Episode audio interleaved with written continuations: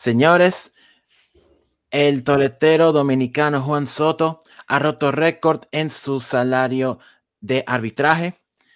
Ah, y además, Julio Rodríguez con un pronóstico de un posible 40-40 tras lograr el 30-30 en la temporada del 2023 y el 25-25 en el 2022 y en su primer año como grandes ligas. Además, los Yankees de Nueva York obtienen una nueva adición a su rotación de picheo.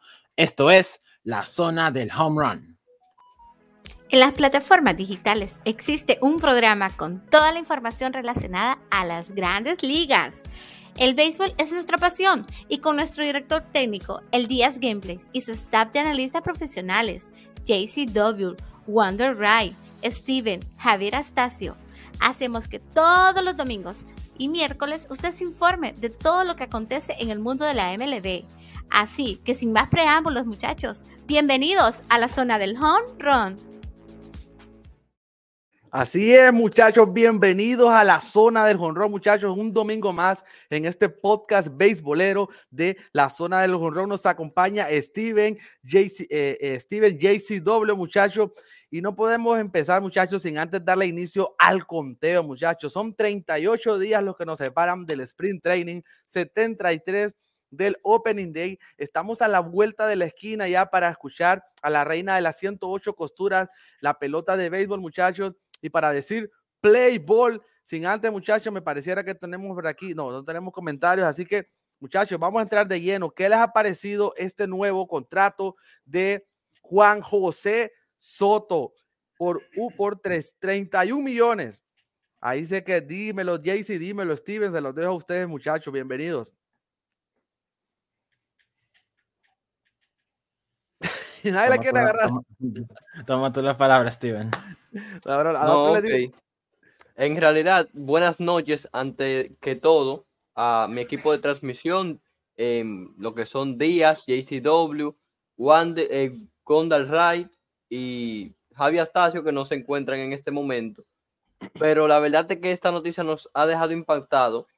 Y Juan Soto, la verdad, se merece ese dinero de 31 millones de dólares en arbitraje debido a que es un pelotero que va a vender muchas camisetas. Como lo dije con Otani, esto es más que por el pelotero, si no están pagando por una inversión que están haciendo, porque esta temporada los Yankees traerán muchos fanáticos al estadio, venderán muchas camisetas con ese contrato de Juan Soto.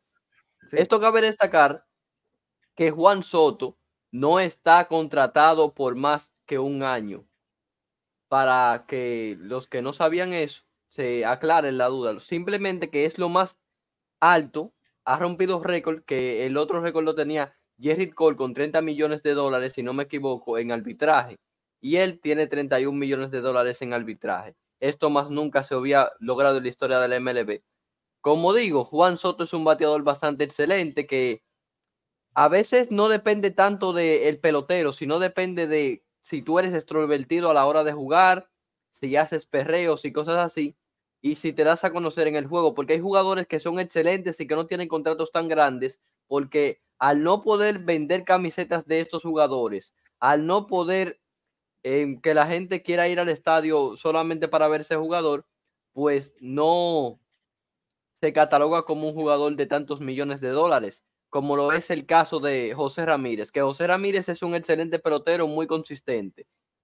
Pero él tiene una particularidad que él no se expresa mucho a la hora de perrear, ni hace cosas que llamen la atención, simplemente hace su trabajo y por eso él no tiene un contrato así tan grande, aunque sí logró un buen contrato y le pagan su buen dinero, pero no tiene un contrato así como Juan Soto o como Shohei Otani, porque él no es extrovertido a la hora de jugar. A eso me doy a conocer con Juan Soto que fue un buen contrato. Perdón que te interrumpa, Steven, pero cabe destacar, eh, y Steven, que en aquel entonces, cuando él rechaza aquel contrato de los nacionales, no recuerdo por cuántos años ni por cuántos millones era. fue por 15 años y 440 millones de dólares. En ese tiempo yo me acuerdo que todo el mundo se le fue encima a Juan Soto. Y decían, ¿qué hiciste, muchacho? ¿Por qué? Pero ahora, al final, imagínense con la inflación ahora cómo está en el mercado. Ahorita estamos hablando mínimo de 300, 400, 500 millones. Al final, al cabo, lo que Juan Soto tomó una excelente decisión en aquel entonces, cuando realmente él miró más a futuro, es lo que puedo pensar. Y ahora, enhorabuena, ahora tiene el mejor, el mejor contrato de arbitraje ahorita, actualmente superando el de Shohei Otani. Tuya, JC. Ok, ahora sí. Ahora sí es mi turno. Oh, eh, espera, ¿ya Steven terminó? Sí, sí, sí, tranquilo. Ah, está bien. Entonces, yo pienso que, ese, que en ese entonces, esos más de 400 millones por 15 años, yo creo que fue, yo creo que fue en desesperación por parte del equipo de la capital de Estados Unidos, ya que para ese entonces eh, eh, ellos tenían a Juan Soto como su máxima estrella. O sea, esa era, eh, o sea, ese era su, su, top star. O sea, era el que le daba, el que brillaba por encima de todos en, en, ese equipo. Entonces, él, e, él, él, sencillamente tomó la decisión de no continuar e irse a otro equipo, como por, como, como, en, como, como por ejemplo los padres. Entonces, ya después, con este contrato que que, la verdad, aunque es un contrato bastante bajito en comparación a lo que a lo que él a lo, que a él se le ofreció. Yo entiendo que, que aquí ambas partes ganaron, tanto, el, tanto la, la, franquicia de los Yankees como el, mismo Juan Soto. Porque como dijo Steven, él, él va a vender mucha mercancía para el equipo, es decir, o sea, o sea, la mercancía de él va a vender va a ser de las más, ah, se va a agotar en muy poco tiempo y, y, yo estoy seguro que muchos, más que por ver a Aaron Judge, que me, que me disculpen ahí los fanáticos del juez, porque la verdad ese, esa es su, su más grande estrella. Y sus adiciones nuevas, como por ejemplo la de Alex Verdugo, y sus muchas otras eh, glorias del béisbol que tienen ahí, como Giancarlo Stanton o Gerrit Cole, siento que van a ir a ver a, eh, o sea, van a ir al Yankee Stadium es a ver a Juan Soto jugar. O sea, y no es quitándole mérito a Aaron Judge, porque obviamente, como dije, esa, es su máxima estrella, pero siento que, no sé, Soto va, a opacar un poquito a Judge. Bien, muchachos. También queremos saludar antes, eh, Steven, a la gente que nos está viendo, al Sidra, a Luis Morales. Gracias, muchachos, por estar aquí apoyando la zona del home run. Tú me dices, Steven. Eh, bueno, solamente quería aclarar algo de que Sidra Gaming nos comenta, los contratos lo dan por perreo. Em, creo que tenemos que escuchar mejor porque yo no dije que los contratos lo dan por perreo. Yo dije que influye a la hora de tú ser extrovertido el contrato que te van a dar, porque obviamente tú no vas a ser un jugador que perrees y que no resuelvas a la hora de batear o a la hora de pichar y te van a dar un contrato grande. Es una mezcla. ¿Por qué tú crees que a Rafael Devils no le han dado un contrato de 300 millones? Y es un excelente jugador. Es que él no se da a conocer, no es extrovertido a la hora de jugar. Es una combinación que se tiene que hacer y también hay que ser carismático. Tenemos que, por favor, interpretar los comentarios antes de hacer una opinión sobre esto. Al, final yo creo que lo que tú estás diciendo es que eh, eh, tiene, tiene, que basarse tal vez un poco en el carisma de lo que tú dices, en el carisma del jugador eh, y, no tanto cuando, la, cuando el jugador no es tan así carismático, podríamos decir.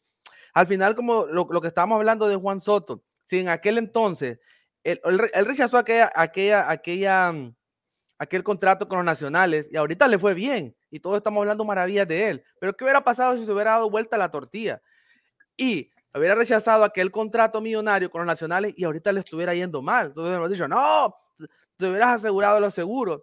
Al final esto, esto es como una ruleta rusa, muchachos. Al final esto es, nadie sabe lo que va a pasar al futuro. Cada quien solo toma su mejor decisión en, en, un punto. Juan Soto tomó su decisión en aquel momento, rechaza, la, rechaza los nacionales y ahora está brincando. Quizás Julio Rodríguez se fue a la segura. Ve, perdón, este, Bichota la verdad, se fue a la segura y, cada quien tiene, toma su decisión. Claro, claro y la verdad, y en verdad Soto no es un, no es un mal jugador, por supuesto que no. Y, ah, y, y, la temporada pasada no fue la mejor pero fue decente. O sea, los números que él dejó en el, el, el, año pasado fueron bastante buenos. O sea, no, no fueron de que la gran maravilla, pero sí, pero sí ha dejado excelentes números.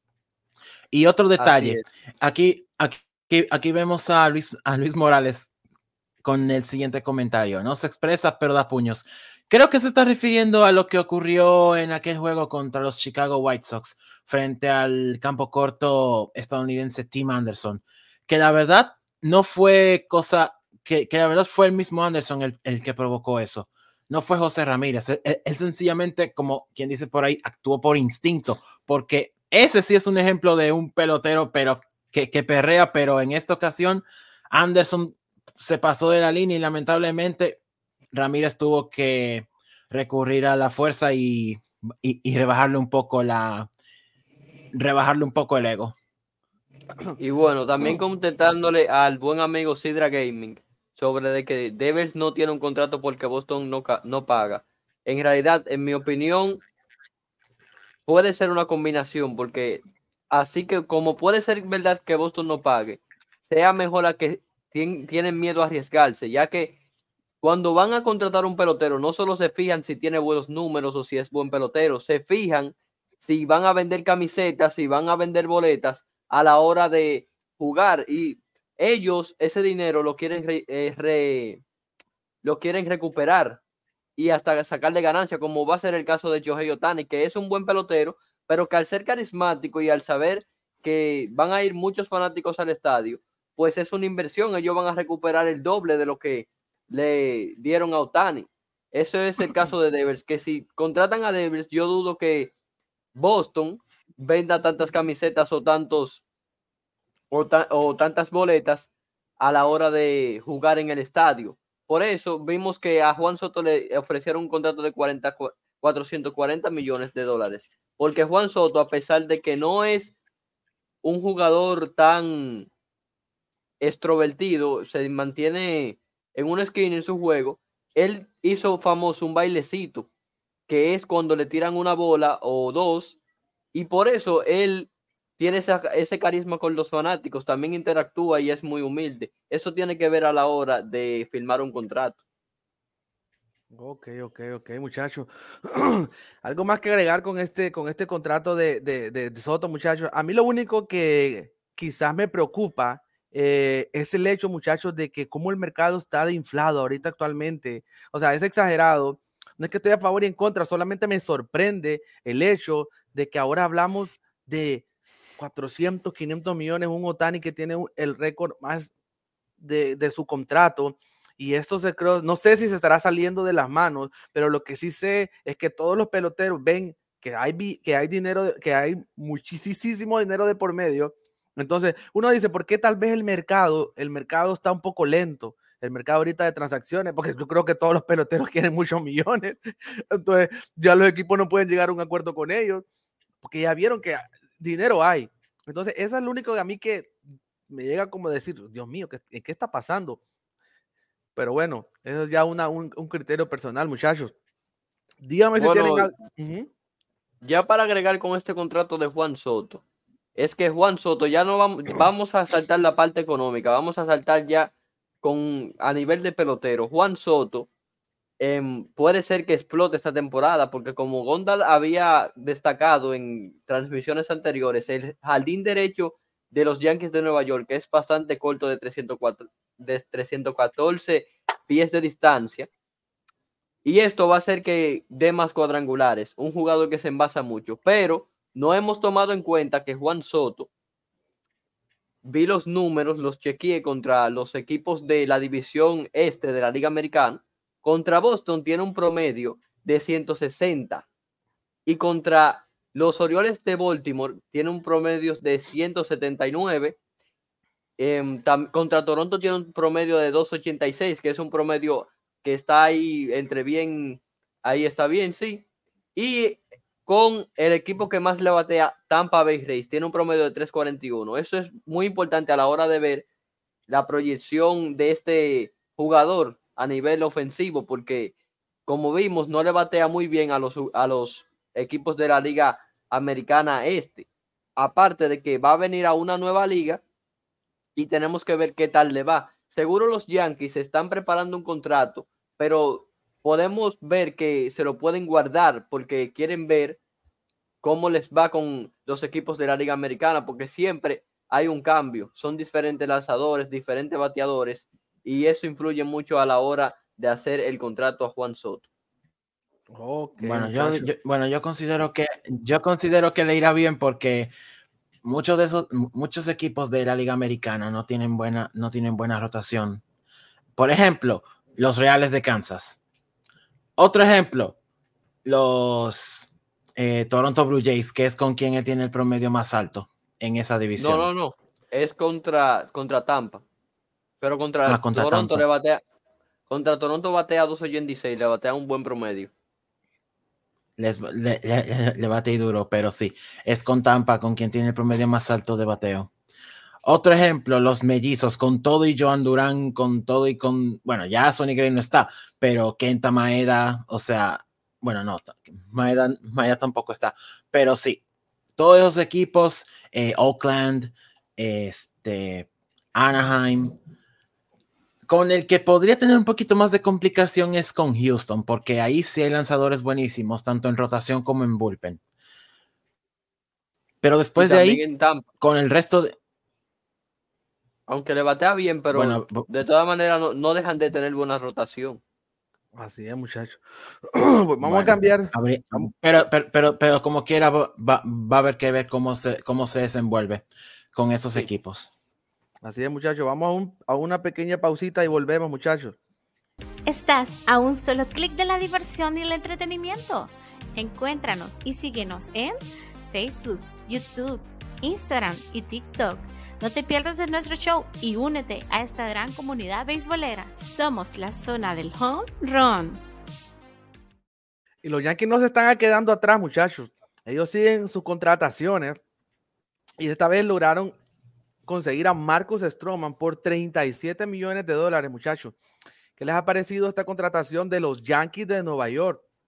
Eh, JCW. Bueno, yo digo que se llevaron a un tremendo lanzador. Con los cachorros, ese hombre ha soltado piedras por, por, ese, por ese brazo. Y aún con, con todo y que eh, no, o sea, le, o sea, le ha ido muy bien. Él ha sido bien determinante en la rotación del equipo de Chicago, así que tienen una muy buena adición. O sea, poquito a poquito los Yankees están reforzando su rotación. Habría que ver, habría, que ver cómo les va, porque si, como ya se ha dicho antes, o sea, como ya hemos dicho en episodios anteriores, si este equipo, con las contrataciones que está haciendo ahora, no logra resultados, va a ser dinero desperdiciado. Sí.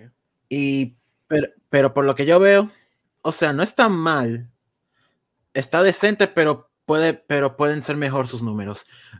En la temporada pasada con Chicago, Stroman dejó un WAR de 1.6. Su récord fue de, eh, fue de 10.9 y su promedio de efectividad está casi rozando, eh, eh, está casi llegando a 4. o sea, tiene una, o sea, tuvo su, temporada la terminó con promedio de efectividad de 3.95. O sea que eh, ha, permitido muchas carreras. Entonces, entonces aquí vamos a ver cómo le va, porque va a estar en un equipo con, con una mística ganadora bastante grande. también, va, también va a tener e, esta, esta en una rotación bastante fuerte con, con lanzadores bastante efectivos, dígase Gary Cole, Néstor Cortés y Carlos Rodón y muchos otros más. O sea que, como dije, se llevan a una joya de lanzador los Yankees, pero va a tener, va a tener que demostrar lo que vale para que no sea dinero desperdiciado, por decirlo así. Ok, ok. Dime, Steven, bueno, por parte mía, eh, mi opinión sobre este contrato de Marcus Stroman, yo creo que em, le resultó bastante bien a los Yankees, porque así como dice JCW, Marcus Stroman es una joya de lanzador. Tiró muchos juegos importantes a los, por los cachorros de Chicago, pero em, así como dice su efectividad de 3.95, estuvo al borde de las 4. No dice lo bien que tiró. Hay veces que en un partido te pueden hacer muchas carreras y los otros tú tirarlos bien y por eso solo se puede subir hasta el pico Duarte la efectividad. Entonces, yo creo que Marcus Stroman es un buen lanzador. Recordemos que Stroman estuvo en, en la liga americana, en la división este, cuando estuvo con los Toronto Blue Jays. En el 2015 fue su mejor año, donde él tuvo una efectividad de 1,67. Y recordemos que en, ese mismo año fue la, la típica eh, la típica escena del cuadrangular de José Bautista a los Rangers de Texas. Y al final los Toronto Blue Jays fueron ayudados por Stroman a llegar a la serie de campeonato, pero fueron eliminados por los Reales de Kansas City que, que terminaron ganando la serie mundial. También tuvo un buen año con los New York Mets, recordemos que fue compañero de Bautista nuevamente. Y Stroman se ha mantenido en varios equipos y ha demostrado que es un buen lanzador. Veremos cómo le va en la Gran Manzana, ya que ha pasado mucho tiempo desde la última vez que Stroman estaba en la Liga Americana, en la Liga E, en la División Este. Ya han cambiado muchos bateadores, ya no creo que sea lo mismo, pero vamos a ver cómo se desenvuelve este gran lanzador, ya que tiene unos picheos que son bastante nasty y una recta decente que ronda las 94 y 95 millas por hora. Así es, muchachos. También lo que yo me, lo que, bueno, ahorita ya sabemos, los Yankees se están moviendo y eso, ah, me imagino que para los fanáticos de los Yankees esto, esto, esto les, les emociona mucho. Pero viendo, viendo el mercado de agentes libres, muchachos, yo me pregunto si todavía Bellinger tendrá una oportunidad para entrar a los Yankees. Ya sabemos que está Soto por medio, sabemos que también está Alex Verdugo y quizás ahí a Bellinger pierde la oportunidad de, de, de entrar a los Yankees pero, ¿qué ustedes piensan, muchachos, de, de, Cody Bellinger? Estamos a 14 de enero y todavía no tiene equipo. ¿Cuál será, cuál creen que sea su proyecto? Para, ¿A dónde creen que él logre terminar? ¿O, si real, o, tendrá alguna oportunidad de entrar a los Yankees Bellinger? Steven. Bueno, por lo visto, no firmará con los cachorros de Chicago. Esa fue mi visión al principio, porque cuando un equipo va a firmar a un jugador que era de ellos, lo firman de una vez. Al parecer, es Bellinger es el equipo que no quiere de sus servicios y Bellinger se va a tener que ir a otro equipo. Eso está claro. Pero a los Yankees no creo, porque Bellinger vimos que le es difícil adaptarse a los cambios. Recordemos que de los Dodgers pasó a Chicago y no le fue tan bien cuando empezó. Después fue que fue cogiendo madurez y buena disciplina al plato y pudo recuperar bateo porque él fue MVP con Los Ángeles Dodgers en el 2019. Pero no creo que él quiera afrontar un cambio de nuevo. Creo que se va a quedar en la Liga Nacional porque ahí es donde se ha acostumbrado a batear. Recordemos que Cody Bellinger tuvo una extraordinaria campaña de 3-0-5 esta temporada y conectó 25 cuadrangulares o más. O sea que Bellinger en años pasados, 2022 y 2021, no le fue muy bien, la verdad. Entonces, ya cuando se ajusta, yo creo que no, no le gustaría cambiar de, eh, liga. Porque tendría que ver nuevos lanzadores. Ok, ok. JCW. En mi ocasión, en mi, en mi caso, yo opino que Bellinger no creo que lo contra, no, creo que los Yankees lo, eh, lo llamen porque ya tienen y ya, ya tienen ahí a varios eh, jugadores que son, de, que son de buen nivel. Ya, ya hablamos de uno, Marcus Stroman, y hablamos de otro, Juan Soto, y también Alex Verdugo. Y, otro, y, otros más que se han ido sumando. Entonces, yo, entonces yo no creo que. Anjuch también, Giancarlo Stanton, o sea, Gleyber Torres que lo, que lo renovaron. O sea, básicamente ya ya ese equipo está listo, ya, ya, están artillados los Yankees. Entonces yo no creo que necesiten de Bellinger. Entonces. Exacto. Entonces, los jardines están repletos. Como tú mencionaste, los jardines están repletos. Ya no creo que ellos tengan oportunidad de em, contratar a Bellinger. Ok. Entonces yo creo, entonces, entonces yo considero que, como, como dijo Steven, creo que, o sea, o sea, como dijo Steven, Bellinger se va a quedar en, en, o sea, si va, si va a recibir llamado en equipo base de la liga, de la misma liga nacional. Y, o sea, opciones hay bastantes. Ahí está, ya hay los gigantes, pero también puede ser, eh, digamos, los, los cerveceros o los piratas, o en todo caso, los nacionales o los, o los Marlins. O sea, hay montones de equipos ahí que necesitan de, de eh, o sea, refuerzos en los jardines. Entonces yo creo que yo, y, y, eso que todavía faltan, ya lo, ya lo vimos, como 38 días para los entrenamientos de primavera. Dice aquí un usuario de, de Twitch que los Mets. No creo que sea así. Tendría, o sea, Steven Steve Cohen ahora mismo ya tiene varios jugadores en su, en el, en el roster, pero, pero vamos a ver que también puede ser, aunque no, aunque no lo cree, no creo que sea necesario, porque ya ese, ese sitio está ocupado por Brandon Nimo, que muy bien que lo hace. Pero también puede ser una opción para los otros jardines, pero eso ya se verá más adelante si es que, si, si es que no pasa el tiempo tan rápido y, y, los entrenamientos de primavera no se aproximan ahí.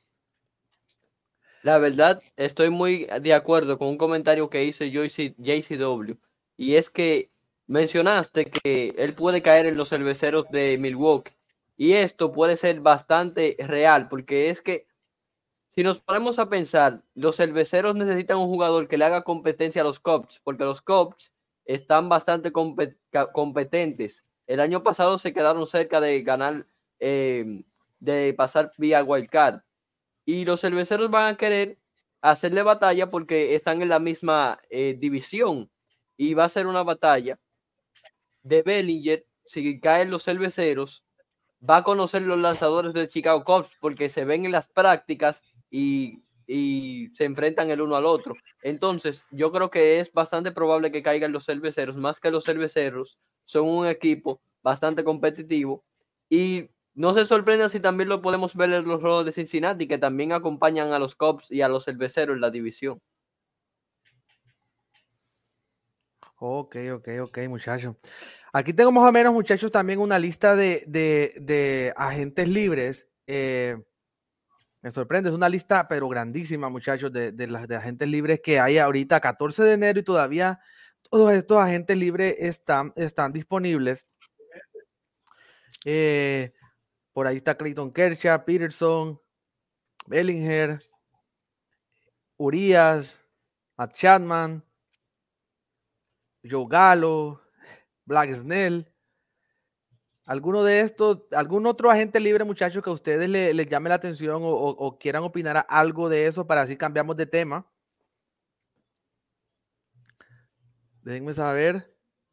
Si no, pues seguimos. Bueno, hay varios agentes libres que están ya aprobados en grandes ligas, como lo es Clayton Kershaw, pero que Clayton Kershaw ya sabemos que en playoff con Los Ángeles Dodgers se volvió, bueno, para no decir la palabra, Cody, eh, perdón, Clayton Kershaw con Los Ángeles Dodgers en playoff no sirvió. Y seguro por eso el equipo no lo ha querido contratar nuevamente.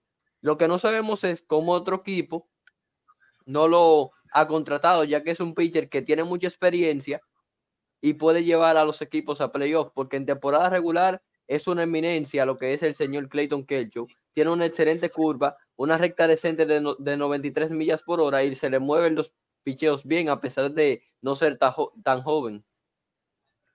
Así es. Bueno, eh, bueno, en mi caso yo, en mi caso yo considero que el, el pitcher agente libre que más puede generar, o sea, pitcher, o sea, pitcher, lanzador, que lo que lo acaba de enseñar también Sidra Gaming, Blake Snell de los padres, que bastante bien que le ha ido, y eso, que, que, que aunque el equipo no avanzó, no pasó de, de, la temporada regular, su aporte ha sido bastante, o sea, o sea, yo creo que sí pasó, pero sí considero que, que Blake Snell ha sido de aporte para el equipo, al contrario de muchos otros que andan por ahí. Y, su, y sus números lo dicen que hasta le ha valido el premio Sion de la Liga Nacional. Su efectividad bastante bajita, incluso más que la de Gerrit Cole, 2.25. Eso, eso, eso, eso es bastante importante. Su récord 14-9 y un guard de 6.0. O sea, son, o sea, son números sorprendentes, si me lo preguntan a mí. Son números sorprendentes. Porque, o sea, Gary Cole, el, el, de, la efectividad de él, su promedio fue de 2.27, 2.29, si no estoy mal. Entonces, eso, eso, eso, eso como que hace bastante cosas, o sea, la, o sea, o sea, la, o sea, la diferencia es, la diferencia, aunque sea por décimas, es, es bastante, es bastante grande. yo bueno. tengo un agente libre que, que, a mí me llama la atención y es Evan Longoria, y ahorita, ahorita sigue él sin, sin, sin equipo. Evan Longoria, pues es de los, en aquel tiempo jugaba para los Reyes de Tampa, Después, si no estoy mal, se fue para San Francisco y después ahora, actualmente, eh, ahora actualmente con los d eh, pero lo que, lo, que, lo que me llama la atención es que ya, ya se, nota definitivamente que, que, su carrera va, va, en declive. Me gustaría verlo que ya se retire con los Reyes de Tampa, con su, con su equipo que, que donde, él, donde él hizo todos los números. Ese, ese es como que mi agente libre que no sé si lo van a pichar o no, pero sí me gustaría que ya terminara su temporada otra vez con el equipo de casa que son, que son los Reyes de Tampa. Bueno, sí, Evan Longoria fue un jugador bastante bueno en, esos tiempos que jugaba por Tampa. Incluso fue su prime ahí, en ese equipo. Jugó también en los Giants de San Francisco en el 2021. Y ha sido un jugador que no creo que sea Salón de la Fama, pero ha tenido una buena carrera a nivel de béisbol.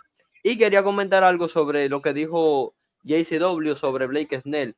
Y es mucha verdad lo que dijo él sobre que Blake Snell es un excelente pitcher y que fue el sayón de la Liga Nacional. Pero en mi caso, yo tengo una opinión de por la cual no han contratado a Blake Snell. Blake Snell, recordemos que inició con, un récord pésimo. Inició la temporada mal. Esto no tiene que ver porque ya él después se arregló. Pero ¿por qué se arregló? por Gary Sánchez. La entrada de Gary Sánchez hizo que él pichara mejor. Él mismo lo dijo en entrevistas que con Gary Sánchez se, siente más cómodo. Entonces, quizás los equipos no lo han firmado debido a que deben de conseguir un catcher que se lleve de acuerdo con Blake Snell y seguro no lo han encontrado. Bueno, en verdad, eh, eh, Gary Sánchez y Blake Snell formaron una batería súper, súper fuerte que ese es otra, Gary, Sánchez es otro que no ha conseguido equipo todavía. Exacto. Bueno, muchachos, vamos a una pequeña pausa y volvemos. Recuerda que puedes encontrarnos en Spotify, Amazon Music, Apple Podcast, Google Podcast, iHeartRadio y Radio Public para estar informado de las últimas noticias de las grandes ligas. Conéctate con nosotros en la zona del home run. Gracias a todos muchachos los que nos han apoyado el día de hoy. La verdad que es un honor y un placer para nosotros que nos apoyen en este proyecto de béisbol, la zona del jonrón. Estamos en todas las plataformas digitales, también en todas las redes sociales y, y realmente que gracias a todos ustedes que vemos su, su, apoyo, su cariño hacia nosotros y es la idea de nosotros es seguir dándole duro este 2024, seguir siguiéndole, metiéndole bien a, a, a todo lo del béisbol. Eh, los muchachos, Steven, JCW, Gondar, que no pudo estar hoy, Javi y todas las demás que quieran unirse a, esta, esta programación son bienvenidos, muchachos. La idea es que la comunidad latina eh, vaya creciendo, muchachos. Muchachos, el año, el 2022 vimos a un Julio Rodríguez con un 20-20, 20 honrones y 20 bases robadas. El 2023, el año pasado, lo vimos llegar al 30-30. Ahora la pregunta del millón, muchachos. Este 2024 será el año de Julio Rodríguez. ¿Qué ustedes me dicen, muchachos? La dejo pregunta abierta. Ok, aquí ahora sí voy a tomarla yo primero. Este, y hay un detalle. El 22-22, que fue su año de novato y su, o sea, su primer año como profesional en grandes ligas, él, él, él aparte del 2020, también hizo su, su temporada fue 25-25, que de hecho hay un hito ahí que es el primer novato en la historia, considero yo, de, o sea, o sea, primer novato en la historia de las mayores en, en, lograr esta hazaña, el 25-25, y en su primer año. O sea, cosa que, cosa que, como lo dice Lito, nadie, ningún pelotero lo, lo, ha hecho. Y por el otro lado tenemos el, el, el, el 2023, año en el que, o sea, aquí fue donde, o sea, se superó a sí mismo. O sea, la marca que, que, que él dejó en su, en su primer año, en el segundo lo dejó, o, o sea, pisoteado, pisoteado bien fuerte. El 30-30, un club súper, súper exclusivo. El número, o sea, se convirtió en el pelotero número 44, número 43 si no estoy mal, en la historia de grandes ligas en conseguir esta, este hito.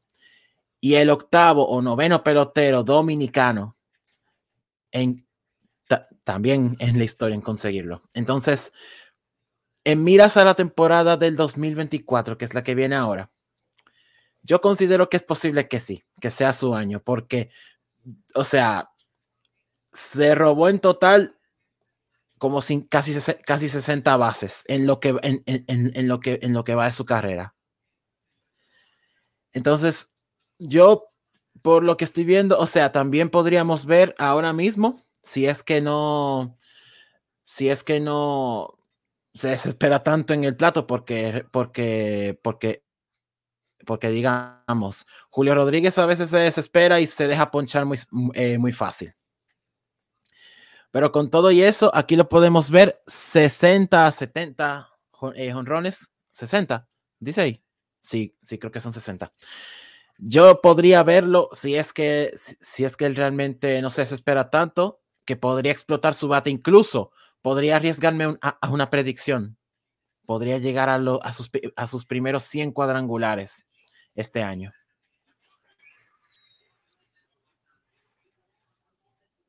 Así es, así es.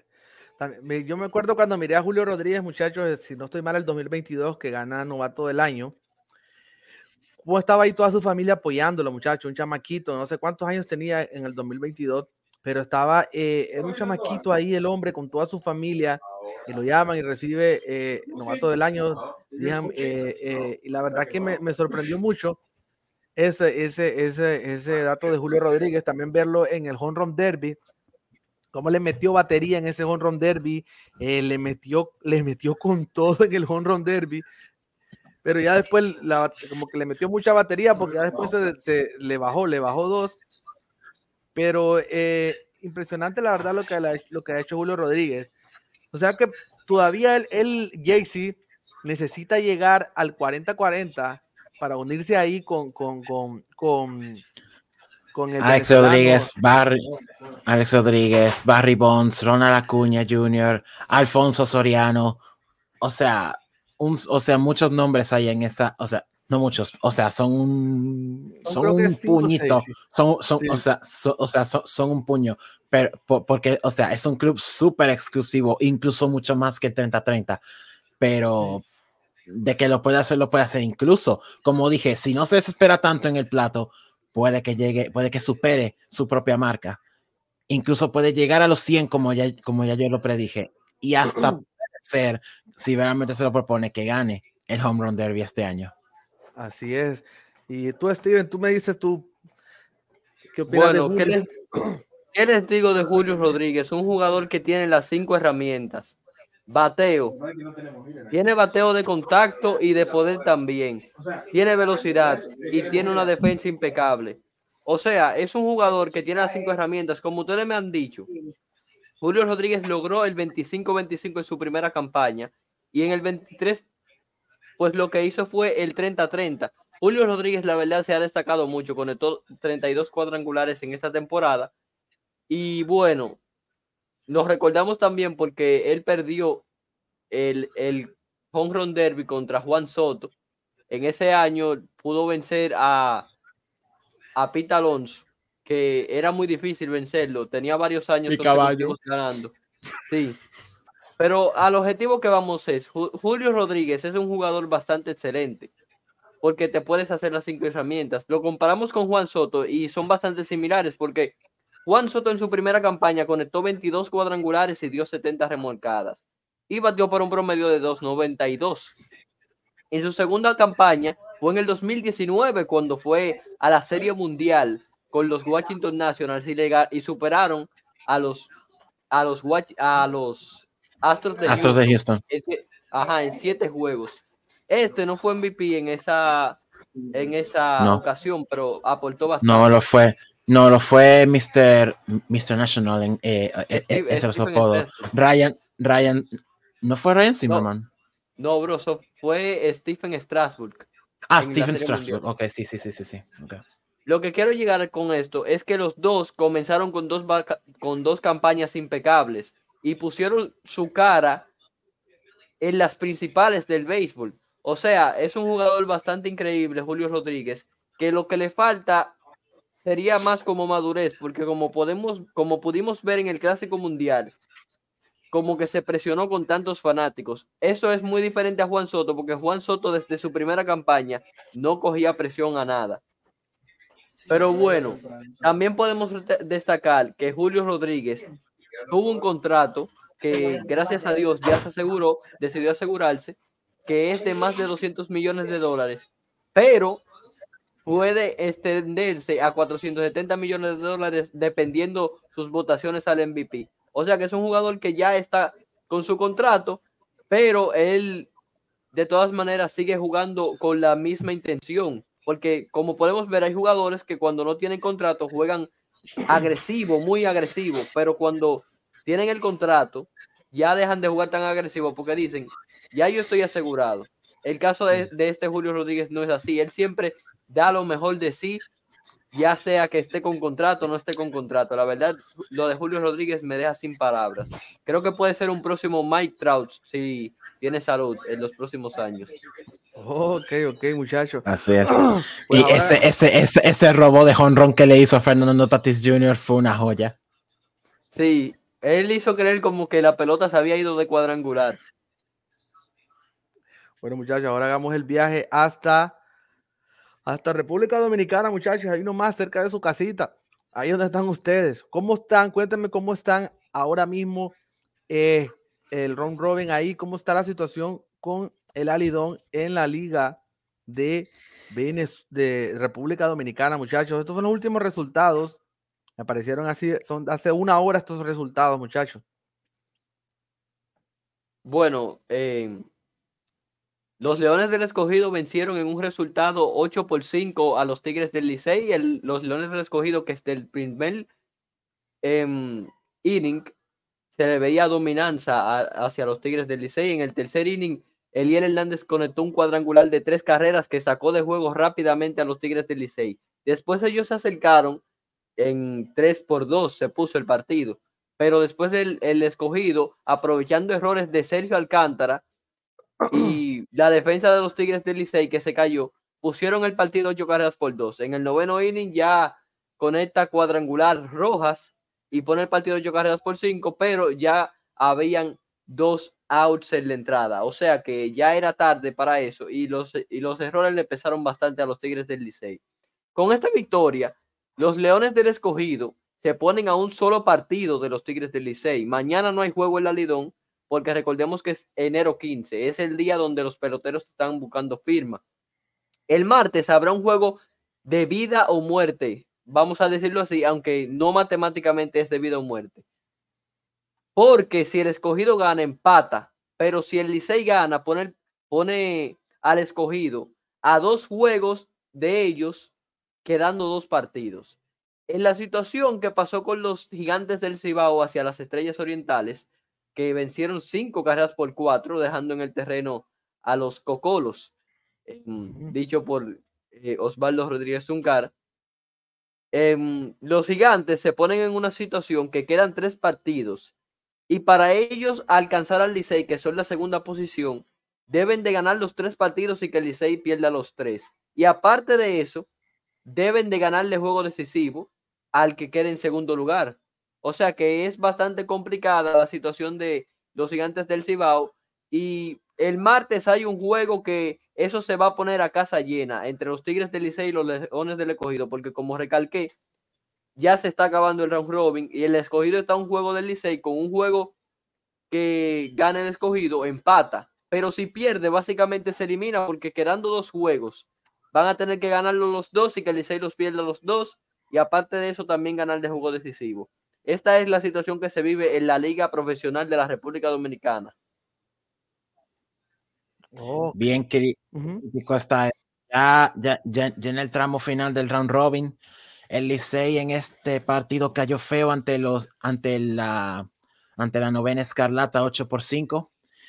Y por otro lado, los gigantes dejan en el terreno a las a la escuadra Coca-Cola 5 por 4 por la mínima en el Julián Javier y la cosa no puede estar más picante. Los gigantes de ya, o sea, ah, ya a falta de solo tres jornadas, eh, el equipo del Cibo ya está eliminado, pero el, el escogido y el Licey todavía están prácticamente cabeza a cabeza por, la, por el segundo puesto ya para clasificar a la serie final frente a las estrellas que prácticamente, bueno, todavía, todavía faltan juegos para ya asegurar, pero como está la situación ahora con el conjunto verde, cualquier cosa puede ocurrir. Así es, cualquier cosita. quiero corregir algo. En eso de los gigantes del Cibao, en verdad, están prácticamente eliminados, pero matemáticamente no, porque como dije anteriormente, si ellos ganan los tres partidos que le quedan y ya sea el Licey que pierda los tres partidos y ellos los ganen, pues entonces se van a juego decisivo y pueden clasificar. Pero es una situación bastante difícil y la verdad es aceptable. Están eliminados, como quien dice, porque están haciendo una reacción tardía. Los, los gigantes del Cibao empezaron pésimo y ahora es que están viniendo a reaccionar, pero lamentablemente están en una situación bastante difícil y como dijiste, los Tigres del Licey de cabeza a cabeza con los Leones. Muy que Así es, muchachos. Gigantes. Bueno, nos vamos a Puerto Rico, muchachos, que allá en Puerto Rico, en la Liga de Roberto Clemente, están ya en la final. Y ahí están, hoy, está, hoy van a jugar el tercer partido, eh, Caguas contra Carolina. Eh, y, ya están ellos en su, ya están en la serie final. Vamos a ver quién de ellos. Cosa, la cosa está, la cosa está picante. O sea, los gigantes ganaron e, el primer partido y los criollos respondieron en el segundo. Así que este empate, vamos a ver qué sucede en los próximos cinco o seis. Yo no sé cuánto, yo no sé de cuántos juegos es la serie. pero parece que era de nueve, dijimos la verdad. De nueve, sí. sí. al mejor de al mejor de de 5. Entonces, de 9, sí, sí, sí, al mejor de 9. Entonces, sí, la cosa, eh, o sea, un, o sea, están en un toma y dame los, eh, eh, estas dos escuadras. Abre, esto, esto, va, esto va para largo, porque posiblemente, si esto sigue así como va, posiblemente lleguen a, un noveno juego decisivo. Sí, porque son, son equipos que tienen roster bastante similares como lo que son los criollos. Y bueno, sabemos que el que gane esta serie será el que representará a Puerto Rico en Miami. Recordemos que eh, la serie del Caribe 2023 será en Loan Depot Park de Miami. Así es, muchachos. Pues cualquiera de estos dos equipos ya tiene su boleto asegurado para, para, para Miami, muchachos. Enhorabuena para Caguas o para el otro equipo que, cualquiera de los dos, Carolina, pueda, pueda lograr eh, el, objetivo final, que es quedar campeón y ir a la, Serie del Caribe, muchachos, a representar a su, a su país, muchachos. ¿Qué les parece si ahora nos vamos a, a, México? Estamos haciendo ahorita, estamos haciendo ahorita viajes de, de, por todas las ligas invernales y sigue, y sigue todavía las semifinales. Ahí las con Naranjeros, los tomateros con los venados son los que siguen ahí eh, eh, en la semifinal de, en México, muchachos. Tienen algo ahí que agregar con, ellos. Ahorita ya les muestro cómo van los resultados aquí en, la pantalla. Bueno, en el formato se ve.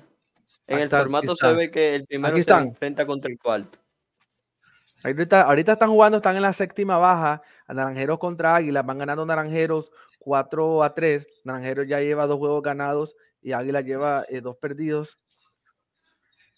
En la séptima alta también están jugando también el otro equipo. Ya, ya, ya el juego ya va, ya, va, ya va avanzado, muchachos. Así que aquí donde también se están enfrentando cualquiera de estos cuatro equipos también son los que uno de ellos es el que se va a ir a la serie del Caribe, muchachos. Parece que va a ser, si esto continúa como va, esta final será entre Venados y Naranjeros. Sí, todo, todo, todo pareciera que, así como tú lo dices, eh, porque todo indica que, eh, bueno, ya Naranjero lleva dos juegos en ventaja, Venados también, y ahorita va ganando Naranjeros y ahorita va ganando Venados, así que sí, es, es- sue- suena como que esta es la final, JC, Steven, Naranjeros, Venados, pero aquí en el béisbol todo puede pasar hasta el lado 27, es Ujú. donde, donde vamos a saber realmente qué, qué es lo que, lo que pueda pasar, muchachos. Y bueno, terminamos, muchachos. Dímelo, dímelo. Lo que quería apuntar era que la Liga Mexicana del Pacífico era de las ligas que tenían mejores estadios, porque es que están mejor desarrolladas que algunos países, pero Puerto Rico también tiene muchos estados, muchos estadios buenos, porque recordemos que es parte de los Estados Unidos y ese país está mejor desarrollado. Oh, ok, ok, ok. No, perfecto, muchachos. Entonces, em, Ahora sí, vámonos para Venezuela. ahora hagamos el viaje, muchachos, hasta Venezuela. ¿Qué dicen? No, ahorita no es que te digo que tenemos apretada esta, esta, esta agenda. Y ahorita sí va el round robin. Terminó una semana más del round robin, muchachos, y, y así como va las posiciones del round robin en, en, en Venezuela. Ahí se las dejo en pantalla para que, eh, Bueno. ustedes la vean. Los Leones están cayendo ca- po- poquito a poco, están en empate en el tercero con los Bravos de Margarita. Pero como quiera, los tiburones, de- lo- los Cardenales de Lara están buscando, o sea, no, no quieren abandonar el segundo, porque los Tigres de la, los tiburones, perdón, de la Guaira están afianzados en el primer lugar. Como dije, están decididos a a llevarse el campeonato este año y a vengarse de los Leones. Pero por lo que veo, la mejor venganza está aquí porque recordemos que los Leones clasificaron junto con los Tiburones, pero en esta ocasión los Tiburones están arriba y ya afianzando prácticamente su, clas- su clasificación a la serie final. Y los Cardenales están a prácticamente dos puntos, dos puntos y medio de diferencia de, los mismos. Es decir, que en estos juegos que, les quedan, tienen que ponerse las pilas, tanto Cardenales como Leones, y nada más hay, hay puesto para uno. Nada más he puesto para uno, así es, muchacha. Uno es el que va a representar, así es. Dime, Steven. En esta liga que es bastante icónica, la Liga de Venezuela, la, la LVP, como JCW destacó que los tiburones de la Guaira tienen un récord de 9 y 1. Recordemos que este es el equipo donde juega Ronald Acuña Jr., pero ya Ronald Acuña Jr., si no me equivoco, partió, ya no está jugando. Y por eso, con los Leones del Caracas, clasificaron juntos a lo que es la etapa del round robin, pero como vemos, en vez de caerse los tiburones, lo que están es mejorando. Tienen una buena química el equipo. Después le siguen los Cardenales de, los Cardenales de Lara, si no me equivoco, con 6 ganados y 5 perdidos. Están a 3.5 de los tiburones. Los tiburones están bastante bien, están cerca de la clasificación. Los Bravos de Margarita están empate con 4 ganados y 6 perdidos. Están a 5 partidos del primer lugar, pero Y a Están a tan 2.50 solo- y, y- y a No, a uno y 2.5 del segundo. Uno y uno medio. y medio, bro. Sí, uno y medio. Y al final, los Leones del Caracas, que los Leones del Caracas, para el que no lo sabe, es un equipo que es bastante bueno. Ha ganado muchas coronas en la Liga de Venezuela y se destaca por la rivalidad que tiene con los, con los con el Magallanes. O sea, en esta etapa, si no me equivoco, el Magallanes es el que tiene cuatro ganados y seis perdidos. juntos con los Bravos, ¿verdad? Eh, sí, sí, sí, sí, así es. Entonces, Mm, el Caracas Leones y el Bravos. Magallanes- Le- Leones y Bravos, Le- sí. Le- Leones y, y Bravos, 4 y 6, cuatro y seis cada uno. entonces, y el de abajo, pero el de abajo no son los Leones del Los- Caracas. no, no, son los Tigres de Aragua. Oh, ya, Aragua, sí. perdón. Entonces, los Leones del Caracas son que están en tercer lugar. Están a uno y medio de Cardenales de Lara. Disculpen mi confusión. Están en empate con los Bravos de Margaritas. Y ya en último lugar le quedan los Tigres de Aragua. Sabemos que en esta temporada los, el Magallanes no clasificó. Un equipo que ha ganado bastante corona también. Como esta aquella que tiene una rivalidad bastante fuerte. Es como el Licey y Águilas de la Liga de Venezuela. Del Caracas histórica. contra- La rivalidad, la rivalidad de Navegantes de Magallanes, la rivalidad eterna.